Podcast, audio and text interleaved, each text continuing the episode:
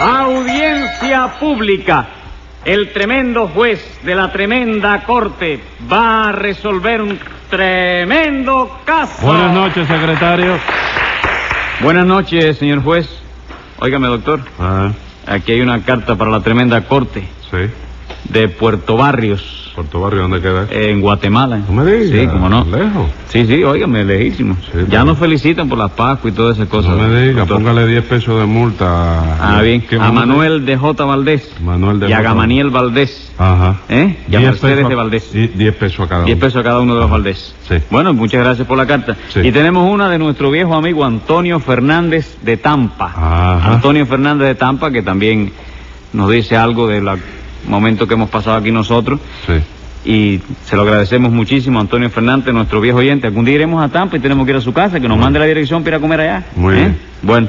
¿Y cómo sigue de salud? Regular, ahora además de reuma tengo sarpullido. Ah, ca- Y de contra estoy tan fatal que hace un año que no me saco un kilo en los terminales. Ave María. ¿Y no le manda al médico nada para eso? Sí, sí, para el reuma me mandó que me dé baños de sol, ¿Y para el sarpullido? que me dé baños de mar, ¿Y para lo de los terminales? que me dé un baño de albahaca.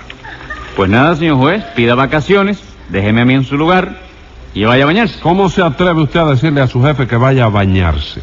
Póngase cinco pesos de multa ahora mismo. No, pero si yo no hago más que repetirle lo mismo que le dijo el médico. Póngale otros cinco pesos al médico y páguelos usted también.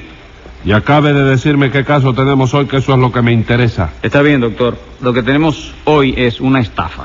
¿Una estafa? ¿A quién estafaron? A un peletero. Pues llámelo complicado en ese peletericidio. Enseguida, señor juez. Luz María Nananina, Aquí como todos los días. Olegario Cascarilla y Pinotea, Servidor. José Candelario Tres Patines. ¡A la reja! Bueno, vamos a ver qué les pasa a ustedes hoy. Ante todo, Nananina, ¿quién es el acusado? El sinvergüenza de tres patines, señor juez. Dígame. El sinvergüenza de tres patines. Óigame, señor juez, tenga la bondad de advertirle a esta doña que Sí. no me diga nombrete, que luego se quedan, chico. Lo que le dijo esta doña no fue ningún nombrete. ¿Cómo que no, chico? ¿Tú no oíste lo clarito que me dijo sinvergüenza? Sí, pero eso no es un nombrete, eso es un adjetivo calificativo. Ah, vamos, eso es un adjetivo caficolativo. Caficolativo no, calificativo. No, calificativo. Ah, calafate vivo. No, re- repítalo conmigo, para que aprenda. Cali, Colombia. no, no, cali. Ah, sí, yo creí que te decía. Cali. Calificativo. Fica. Tivo. ¿Ya lo sabe decir bien? No, sí, ahora sí.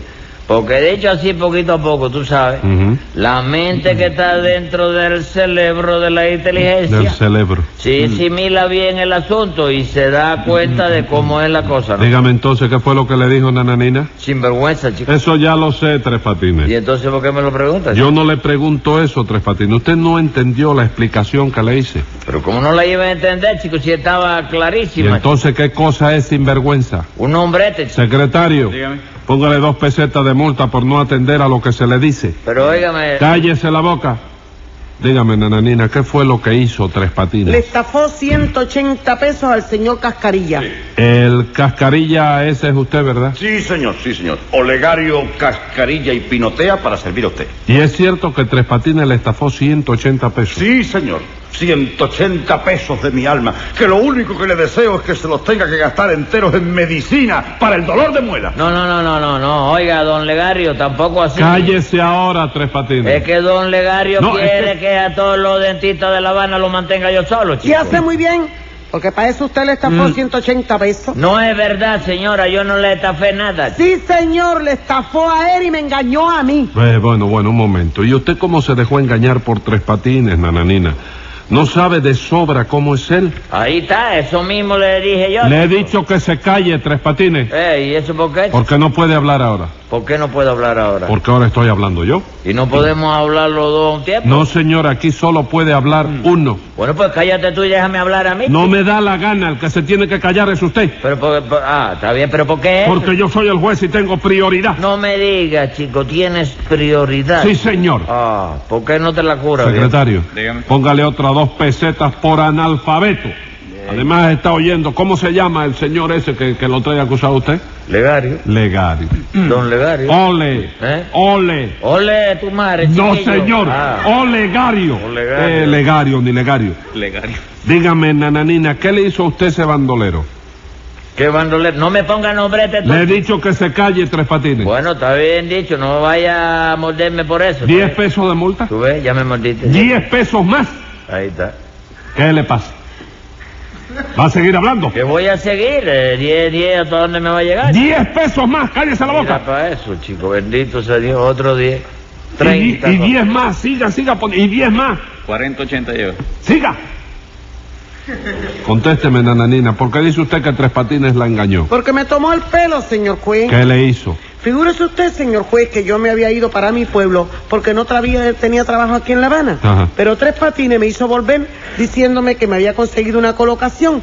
Y cuando llegué, ni jugo de piña, No le había conseguido nada. ni pescado frito. Bueno, señor, pero la culpa de eso la tuvo don Legario, que me engañó a mí, chico. ¿Cómo que yo lo engañé a usted? Sí, sí, óigame, don Legario, a mí me da pena decírselo de su Legario. misma cara, pero usted me engañó a mí, chico. ¿Yo?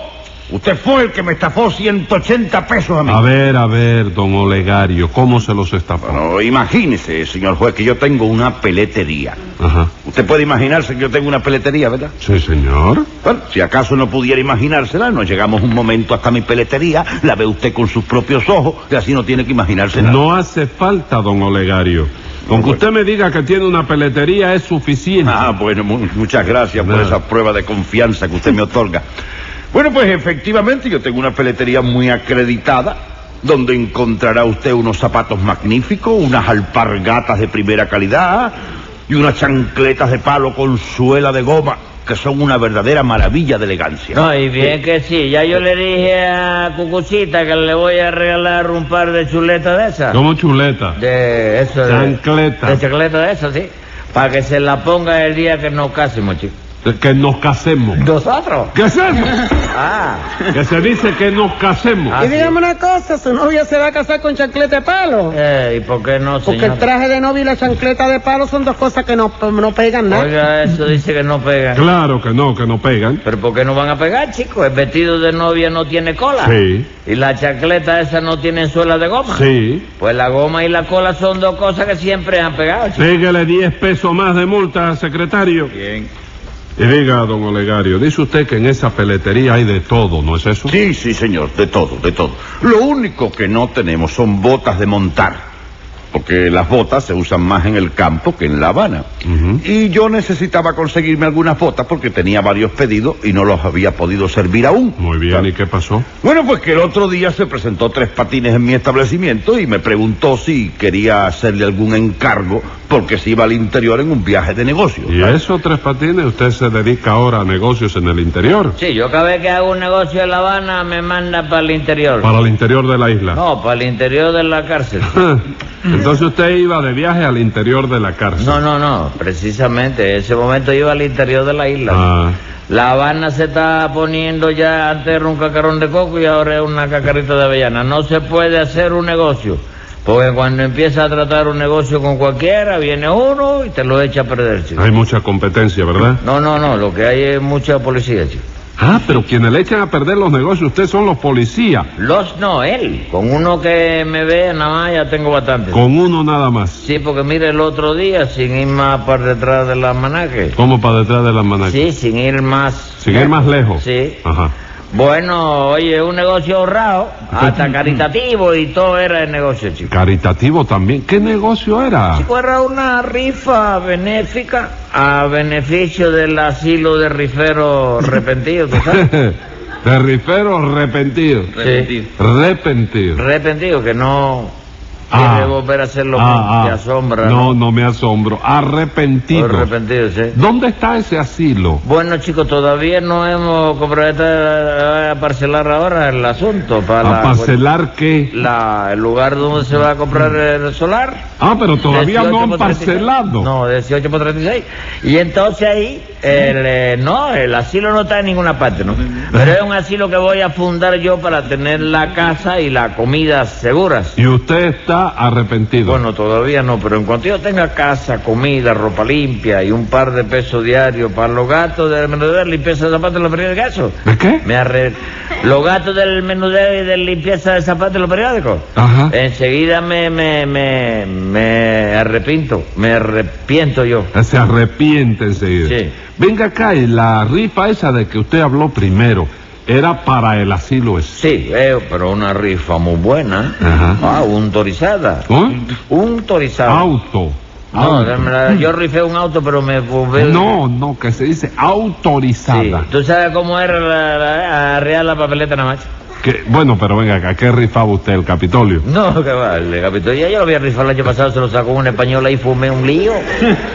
Eso lo quería llevar para España, envuelto de papel de celofán. Sí, señor. Sí, pero qué va, chico. El primer premio de la rifa esta era un radio de ocho bombillos. Ajá, El segundo era un centro de mesa. ajá. Y el tercero era un billete entero para el sorteo siguiente. Ah, vamos. Bueno, ¿y qué pasó? Nada, que se me ocurrió a mí proponerle una papeleta y un pilosía judicial que ya tú sabes, ¿no? Sí.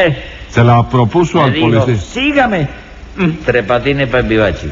Lo acusaron de rifero. ¿De riflero, sí? No, de riflero, no, de rifero. Sí, de vender la papeleta. Sí. Y todo porque en la papeleta no me cabían los premios detallados y tuve que abreviar la palabra, ¿no? Que tú, explíqueme, explique, ¿cómo que tuvo que abreviar la palabra? Sí, poner en brevatura, chico, ¿Eh, eh, porque qué? el membrete de todos los premios no cabía eh, la letra bastardilla que hacía falta para poner eh, la de 11 puntos que se viera, ¿no? En Y- brevatura. Sí, Ajá. tuve que abreviarlo. El primer premio era un radio de 8 bombillos. Sí. El segundo era un centro de mesa y el tercero un billete entero. Sí. Pero como que todos esos letreros no cabía en la papeleta, que la papeleta era de 6 por 8 centímetros, Sí. lo tuve que abreviar. ¿Y qué pasó? ¿Qué puso usted entonces en la papeleta? Bueno, pues puse lo más grande que se podía. Se rifa, radio, centro entero. No me diga. Sí. ¿Y usted no se dio cuenta de que la gente iba a pensar que usted rifaba radiocentro con CMQ y todo? Claro que no, chico, no. Si yo me llego a dar cuenta de eso, en vez de poner la papeleta real, la pongo a dos pesos por lo menos. Póngale dos pesos más de multa, secretario. ¿Qué tú quieres, una papeleta? No, yo no Ah. quiero papeleta. Y siga, señor Cascarilla. ¿Le hizo usted algún encargo a Tres Patines, Sí, verdad? señor, sí, señor. Le dije que mirara a ver si en las peleterías del interior podía conseguirme algunas docenas de botas de montar, que era el único artículo que yo no tenía. ¿Cuántas docenas le encargó usted? Un par de gruesas, o sean 24 docenas de cada color.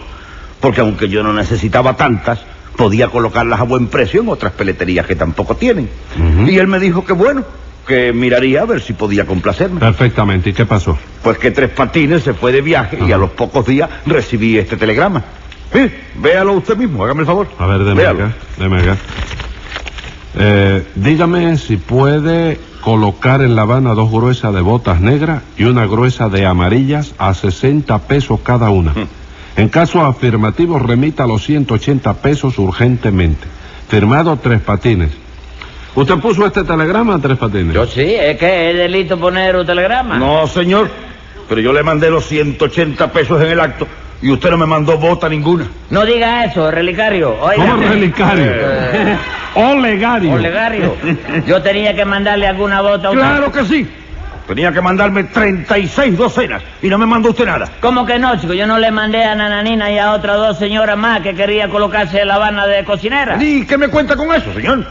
Yo tengo que atender a mi negocio y no puedo ponerme a buscarle trabajo a ninguna cocinera. Entonces yo, yo, no, yo no tengo que hacer aquí este asunto, señor juez, porque eso fue lo que yo le dije que le iba a mandar a don Legario. ¿O cómo, cómo, qué, qué lío está usted armando ahí, Tres Patines? Ninguno, señor juez. Yo salí de viaje y cuando llegué ahí a la provincia de Matanza, ¿comprende? Me encontré con Nananina que se había ido para su pueblo porque La Habana no tenía trabajo. ¿No es cierto, señora? Sí, y usted me embarcó para La Habana diciéndome que don Olegario me iba a conseguir una colocación. Claro que sí, pero díselo usted misma al juez, hágame favor.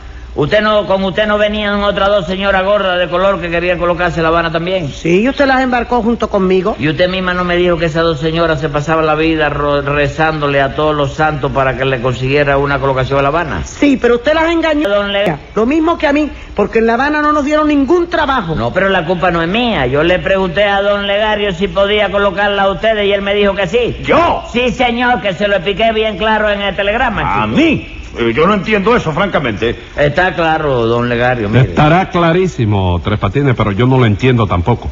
Lo que usted le decía en el telegrama era que le iba a mandar un cargamento de botas. No, señor, eso no es verdad. ¿Cómo que no es verdad? Oiga lo que dice el telegrama, Tres Patines. Léalo. Dígame si puede colocar en La Habana dos gruesas de botas negras y una gruesa de amarillas, a 60 pesos cada una.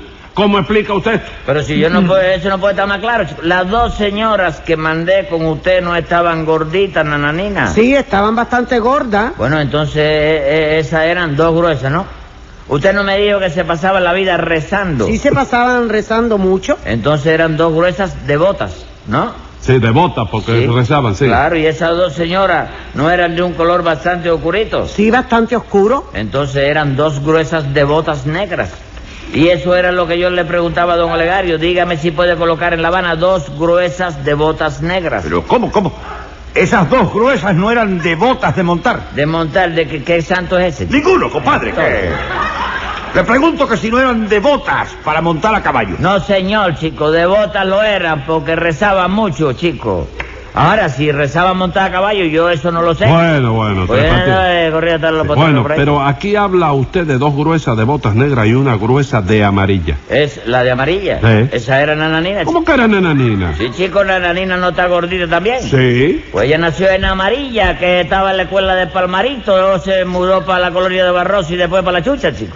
Adiós. Entonces, Esa es ¿qué? una gruesa de amarilla, chico. Entonces en este telegrama no se hablaba para nada de botas de montar. Claro que no, chico. Yo no sé qué fatalidad tengo yo que todos los telegramas que yo pongo me lo entienden al revés. Sí, pero yo le mandé a usted los 180 pesos que me pedía en el telegrama. Bueno, esa es la suerte mía, que lo del dinero, gracias a Dios, me lo entienden al derecho. Bueno, pero aquí dice usted dos gruesas de botas negras y una gruesa de amarillas a 60 pesos cada una. Sí, porque eso era lo que quería ganar cada una, 60 pesos mensuales, chico. Sí, pero usted no nos dio ni un kilo a ninguna de nosotras. Porque esa era la comisión mía como agente de colocaciones, el primer mes de sueldo. No trago tres patines, usted es un estafador. No me siga poniendo nombrete. Escriba ahí, secretario. Venga la sentencia. Tres Patines está visto y no se puede dudar que usted se pasa de listo cuando hay algo que robar.